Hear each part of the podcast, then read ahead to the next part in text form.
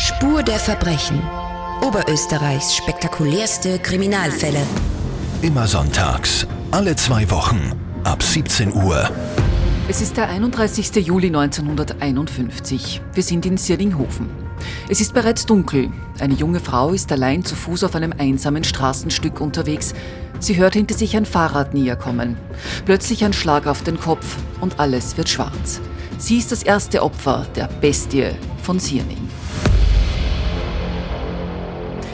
Herzlich willkommen zur ersten Folge des neuen Podcasts Spur der Verbrechen. Ich bin Martina Schobesberger, Reporterin bei Live Radio in Oberösterreich und mich interessieren spannende Geschichten. Ich habe immer einen Krimi im Rucksack, aber die feinen Härchen im Nacken, die stellt einem bei wahren Kriminalfällen auf.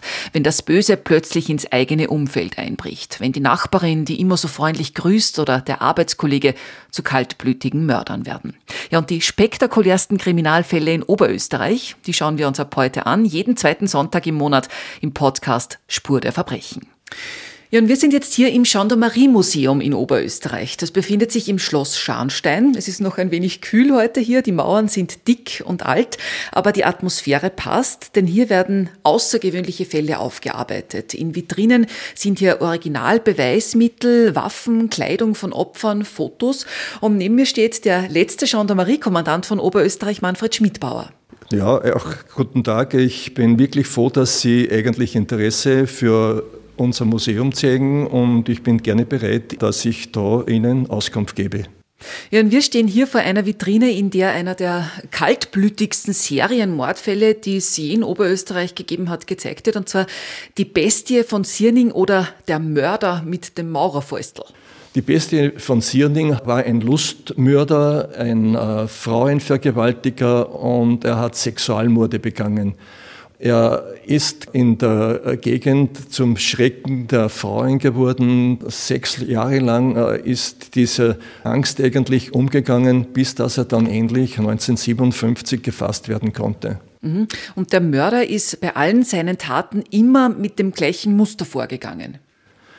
Alfred Engleder, äh, ein Mann, der ungefähr 30 Jahre alt ist, der 1,55 Meter nur misst und einen unheimlichen Hass auf Frauen hat, hat sich äh, den Frauen immer dann genähert, wenn sie unterwegs waren auf einsameren Straßen, ist dann mit seinem Fahrrad äh, ihnen nachgefahren auf gleicher Höhe, wenn sie waren, hat er sie mit den Maurerfäusteln niedergeschlagen, hat sie dann in das Gelände geschleift, hat die Kleider vom Leib gerissen und sie vergewaltigt. Sechs Frauen hat der Mann insgesamt überfallen, vergewaltigt, zwei von ihnen getötet. Wie ist das Ganze losgegangen? Also wann und wie war der erste Fall? Der erste Fall war 1951 in Sierningshofen. Eine Frau äh, unterwegs auf einem einsamen auf einer einsamen Straße. Engleder kommt äh, mit seinem Fahrrad, fährt ihr nach, schlägt sie nieder, er zerrt sie in das anstehende Gebüsch und will sie vergewaltigen. Er ist aber äh, so noch äh, nicht ganz eigentlich bei der Sache, weil in, zu diesem Zeitpunkt ein Auto mit den Scheinwerfern diese Situation beleuchtet und er flüchtet. Die Frau kommt schwer verletzt mit dem Leben davon. Mhm. Das war der erste Fall. Der Täter ist damals nicht gefasst worden, aber es war dann auch einige Jahre Ruhe. Vier Jahre lang war nichts, äh, bis die Bestie dann das zweite Mal zugeschlagen hat.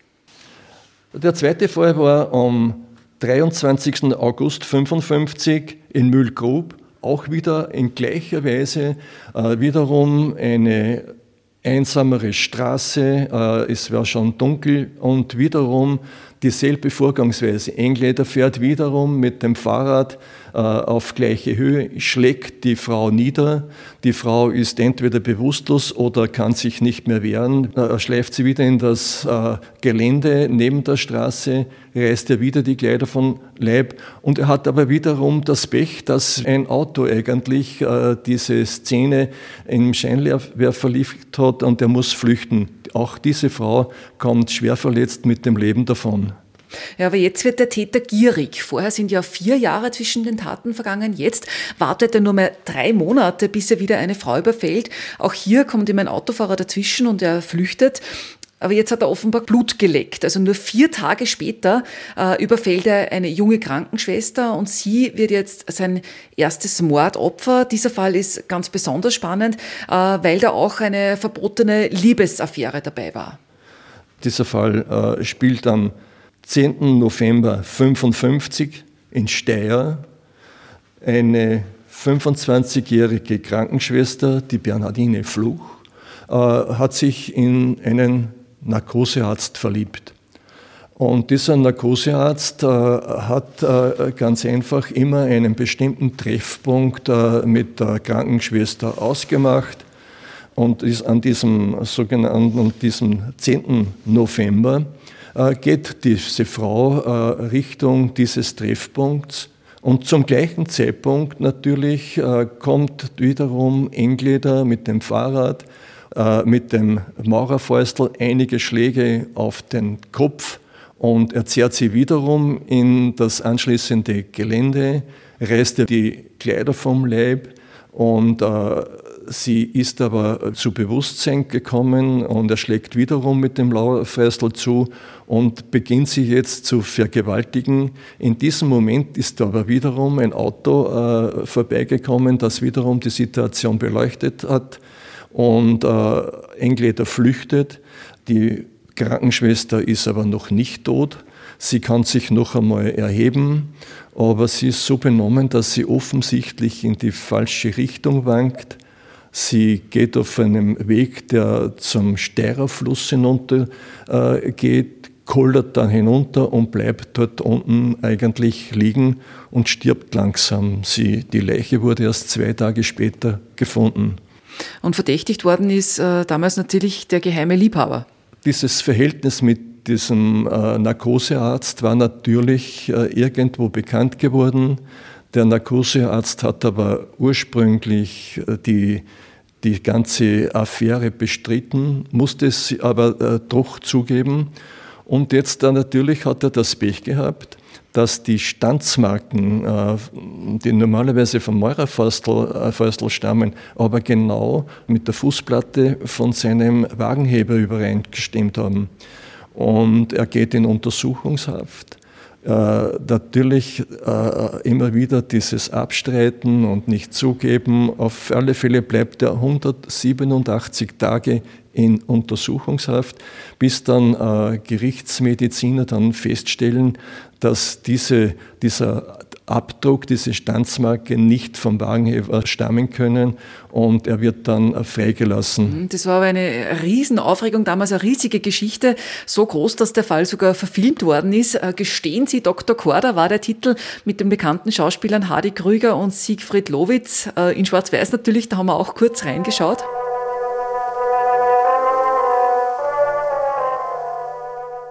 Wer hat die Leiche gefunden? Ich meine, wer hat sie zuerst gesehen? Herr Dr. Korn. Dr. Gruber hat im Kriminaltechnischen Institut festgestellt, dass dieser Teil des Wagenhebers genau in jede der Kopfwunden passt. Das heißt also, dass mit diesem Instrument die tödlichen Schläge geführt Hören worden Sie auf, sind. ich flehe Sie an, hören Sie auf. Nicht auszudenken, was geschieht. Was mit uns geschieht, meine Herren, wenn sich herausstellen sollte, dass tatsächlich nicht Dr. Korn Ja, das ist nicht auszudenken. Es ist der Film zu diesem Fall. Ähm, Herr Schmidbauer, Sie haben viele Jahre später den damals falsch verdächtigten Arzt kennengelernt. Wie ist es ihm danach dann äh, weiter ergangen? Wie hat er das Ganze verkraftet? Ich glaube, er hat das dann eigentlich gut verkraftet und er hat selbst eingesehen, dass er ja Fehler gemacht hat. Nicht? Also er hätte von Haus aus eigentlich äh, sagen müssen zu Suarez und äh, die Sache lässt sich ja nicht mehr ändern. Und er hat ja dann natürlich auch mitgearbeitet, das muss ich auch sagen. Und die Leiche ist ja äh, deshalb so rasch, unter Anführungszeichen, nach drei Tagen, deshalb so rasch gefunden worden, weil er den, den den Platz, wo sie sich immer getroffen haben, hat er eigentlich bekannt gegeben und in diesem Bereich ist dann intensiv gesucht worden und dann ist erst die Leiche gefunden worden. Sonst hätte man die ermordete Krankenschwester gar nicht gefunden. Oder erst später, nicht? Also das ist eigentlich also durch seine Mithilfe eigentlich dann passiert. Ja, und es stellt sich dann eben heraus, äh, der Hauptverdächtige, der Arzt, ist unschuldig, wobei es hat in dieser Zeit auch ähm, der wahre Täter stillgehalten. Es war da zwei Jahre lang nichts, äh, bis 1957. Am 10. Juni 1957 hat er dann in Sierning eine weitere Frau äh, überfallen, die Hertha Feichtinger. Und äh, diese Frau hat er wiederum in das anschließende Weizenfeld gezerrt, hat sie dort wiederum ausgezogen, hat sie vergewaltigt und nachdem die Frau wiederum zu Bewusstsein gekommen ist, hat er sie mit dem Maurerfäustel äh, so schwer verletzt, dass sie dort auch gestorben ist. Er hat sich gedacht, äh, da werde ich äh, das Ganze als Raubüberfall tarnen, hat ihr ihre Wertsachen weggenommen und äh, das, den Ring, das, das, die Halskette und ist dann geflüchtet. So, und dann haben sich aber die Ereignisse quasi überschlagen, weil der Täter praktisch sofort wieder zugeschlagen hat. Etwa fünf Tage später, am 15. Juni 1957, äh, Inzwischen laufen ja die Ermittlungen, muss man sich vorstellen, nach dem Täter. Ist es dann so gewesen, dass ein, äh, ein junger Mann am Gendarmerieposten im Portal sitzt, der wird gerade vernommen, es ist 22 Uhr. Auf einmal kommt ein Mann hereingestürmt und hat eine blutüberströmte Frau mit. Er sagt, ich habe den Mörder gesehen, er war genau in meinem Scheinwerferlicht und äh, wir können ihn vielleicht noch erwischen. Und äh, es wird sofort nach diesem Mann gefahndet und dieser Tatort eigentlich ist dann, die Spurensicherung ist fündig geworden. Es wurde dann ein Fahrrad sichergestellt, das Maurerfäustel wurde sichergestellt und was ganz wichtig ist, die Armbanduhr, die ihm das äh, letzte Opfer beim ihrem Kampf äh, eigentlich abgerissen hat. Mhm. Also das war dann quasi der Durchbruch eigentlich. Das war eigentlich der Durchbruch. Wir haben noch dann, also die Kollegen haben dann das Fahrrad auf einem Auto montiert und sind dann mit einem Lautsprecherwagen durch die Ortschaften gefahren und haben gefragt, wer kennt dieses Fahrrad? Das war die eine Sache. Die andere war, dass äh, die Uhr eigentlich also dem Uhrmacher von Sierning vorgezeigt worden ist. Der hat gesagt, ha, diese Uhr, die kenne ich, die habe ich vor drei Wochen, habe ich das Armband eigentlich dem, dem Alfred Engländer montiert. Jetzt hat man gewusst, Alfred Engleder ist eigentlich der gesuchte äh, Sexualverbrecher. Ja, das heißt, die Ermittler haben den Namen gewusst, auch wo der Mann wohnt. Ähm, aber der Verdächtige, der hat das natürlich alles mitbekommen. Äh, wie hat sich der jetzt verhalten? Alfred Engleder ist nach dieser Tat nach Hause. Er hat eine schwangere Frau, drei Kinder gehabt. Äh, es war so, dass äh, er gegenüber vom Posten war und äh, die Frau hat zuerst eigentlich gesagt, das Fahrrad kennt sie nicht, aber das ist nur so nebenbei. Alfred Engleder hat dann zu Hause, hat er sich 800 Schilling, es war alles noch in der Schillingzeit, äh, geholt, ist dann zu seiner, er hat also eine kleine Werkstätte gehabt in, in einem E-Werk und dort hat er sich noch einmal 200 äh, Schilling äh, geholt und ist dann zu Fluss äh, nach Amstetten äh, geflüchtet. Dort hat er sich neue Kleider ge gekauft, hat sich dann auch eine, eine äh, Bahnkarte nach äh, Retz besorgt, ist über St. Pölten, Retz dann an die Nordgrenze gefahren und hat dann äh, sich in Retz äh, eine, eine, eine, Kamera gekauft, einen, äh, dann hat er sich einen Kompass gekauft und ist dann auf, zur Aufbruchen Richtung tschechische Grenze. Also er wollte in die damalige Tschechoslowakei flüchten, aber in einem kleinen Grenzort dort in Niederflatnitz im Bezirk Hollabrunn in Niederösterreich ist er dann aufgefallen, weil er sich da so unheimlich verhalten hat, auch wieder Frauen gegenüber. Äh, dort war ein, eine, eine Baum- und Rosenschule. Da äh, hat dann mit dem Feldstecher hat er, hat er dann die, die, die Frauen dort beobachtet. Eine Frau musste mal zur Seite, vor mir sieht sie den Mann und fängt zu schreien an. Und dort war auch ein, ein, äh, ein Mann, der dort die Aufsicht geführt hatte, ein Forstwart. Und der hat dann Engländer gefragt, was, was er da will. Und Engländer hat einige Ausflüchte gemacht. Und er hat aber gesagt, also, er glaubt ihm nicht. Er, sie gehen jetzt zur, zur Zollstelle nach Niederflatnitz. Und auf dem Weg dorthin hat Engländer dann gesagt, Sie haben heute einen guten Fang gemacht mit mir. Auf meinem Kopf sind 10.000 Schilling ausgesetzt. Ich bin der Mörder Engleder. Ja, und dann war sie gefasst, die Bestie von Zierning. Also das ist super spannend. Und hier im Gendarmerie-Museum in Scharnstein, in dieser Vitrine, vor der wir hier stehen, ähm, da sind einige Originalgegenstände, Beweismittel von diesem Fall hier ausgestellt. Zum Beispiel, und das ist äh, wirklich ein bisschen gänsehautmäßig, auch das Kleid, das das letzte Opfer bei der Ermordung getragen hat, nämlich ein weißes Kleid mit blauen Punkten, da sieht man auch noch die eingetrockneten Blutflecken, aber es sind auch noch weitere Beweise und Fotos hier ausgestellt. Ja, da sieht man Bilder vom Lokalaugenschein. Da sieht man auch, wie, wie äh, Alfred Engleder mit dem Fahrrad fährt und wie er dann äh, zuschlägt. Man sieht natürlich dann auch da also den Totenkopf, der zertrümmert ist und man sieht auch das Maurerfäustel, das äh, da drinnen ist. Man sieht dann auch also eine Leiche, äh, wie sie ähm, dadurch dann äh, eigentlich äh, fotografiert worden ist und Gegenstände von den Frauen, die auch an den Tatorten zurückgeblieben sind. Man sieht dann auch die, die Uhr auf einem Foto und das Fahrrad und das Ganze ist natürlich irgendwo äh, ganz eigentlich spannend dargestellt. Man sieht auch die Verhaftung von Engleder zwischen zwei Gendarmen drinnen. Da. Also es ist wirklich also äh, eine ganz spannende Vitrine und es ist der Einstieg eigentlich zu unserem Gendarmerie-Museum zum kriminalistischen Teil des Gendarmerie-Museums. Mhm, also wirklich, wirklich sehenswert. Das Gendarmerie-Museum im Schloss Scharnstein, das ist jetzt dann auch wieder offen und sicher einen Besuch wert. Aber zurück zur Bestie von Zierning, die ist jetzt in Handschellen, kommt vor Gericht und da geht es natürlich auch um das Motiv. Was hat er denn gesagt, äh, warum er die Morde begangen hat? Äh, sein Motiv war ein abgrundtiefer Hass gegen die Frauen und mit den Vergewaltigungen wollte er die Frauen demütigen. Hat aber zu Hause eine schwangere Frau und drei Kinder gehabt. Ja, so ist, so war es, ja. Mhm.